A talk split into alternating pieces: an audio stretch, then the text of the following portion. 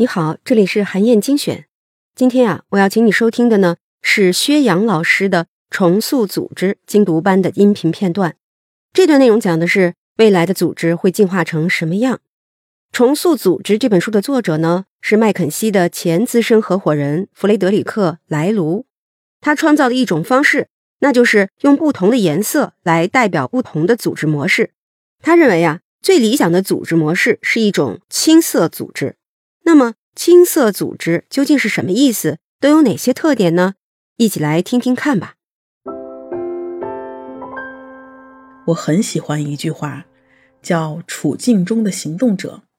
这句话帮助我尽可能的看到千差万别的真实世界，又可以不那么轻易的对一个事物下绝对的判断。所谓“处境中”，我的理解是：此时此刻为何有此景？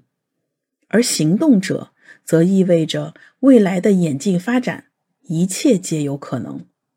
金字塔式的科层制，在我看来，便是这个时代几乎所有职场人士的处境中。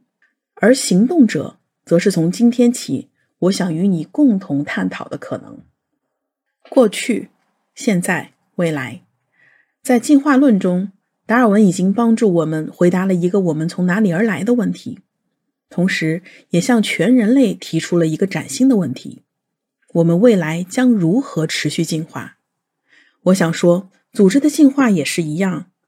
我们如今已经习以为常到麻木的组织形态和工作方式，还会继续吗？如果说科层制应对的是工业时代成长起来的企业，那么面对移动互联网以及扑面而来的 AI 时代，我们的组织模式又将长成什么样呢？有一个答案，我个人是比较确定的，那就是科层制将越来越不适应时代的发展。就像达尔文所说的持续进化，那么我们的工作方式将会如何演进呢？《重塑组织》这本书给了我们一个非常清晰且有力的推荐：青色组织。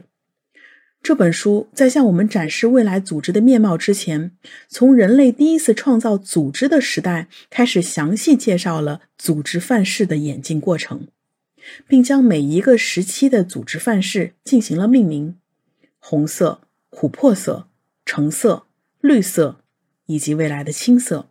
认真回看过去，可以帮助我们更加清晰、有共鸣的探索未来。身边故事。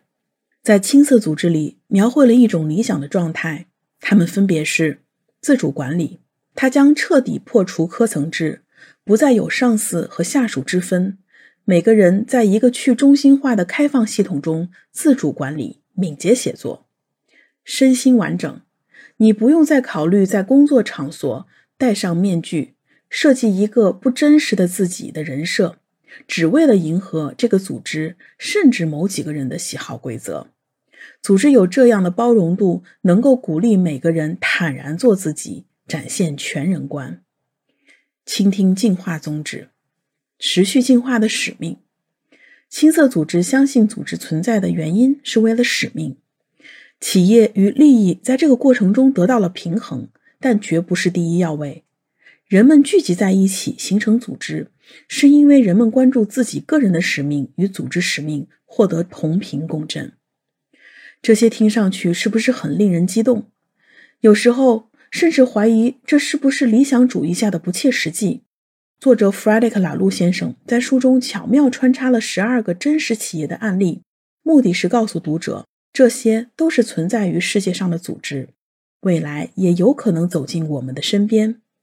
这些案例包括横跨互联网、公益组织、创新团队以及生产制造型企业，从几十个人的公司到几千人的公司，从上市公司到家族企业，覆盖欧洲和美国。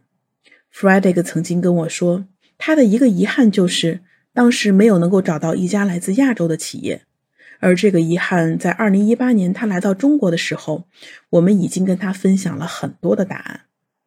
因此，在这次和大家一起精读重塑组织的过程中，我也会与你分享更多在过去这几年我看到的真实的青涩故事，以及发生在中国的越来越多实实在在的组织和人的故事。与此同时，书中谈到的三项突破，Frederick 也给到了众多的实践工具和支持我们能够借鉴的案例。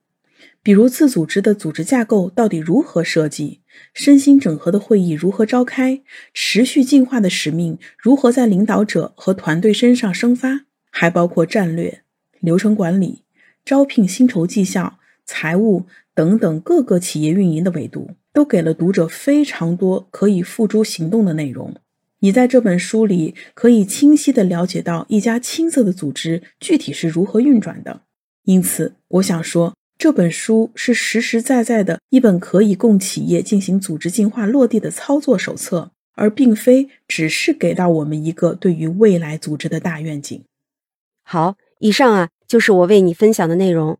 我在阅读资料里为你准备了本期音频的金句卡片，欢迎你保存和转发，更欢迎你在评论区留言分享你的精彩观点。韩燕精选，明天见。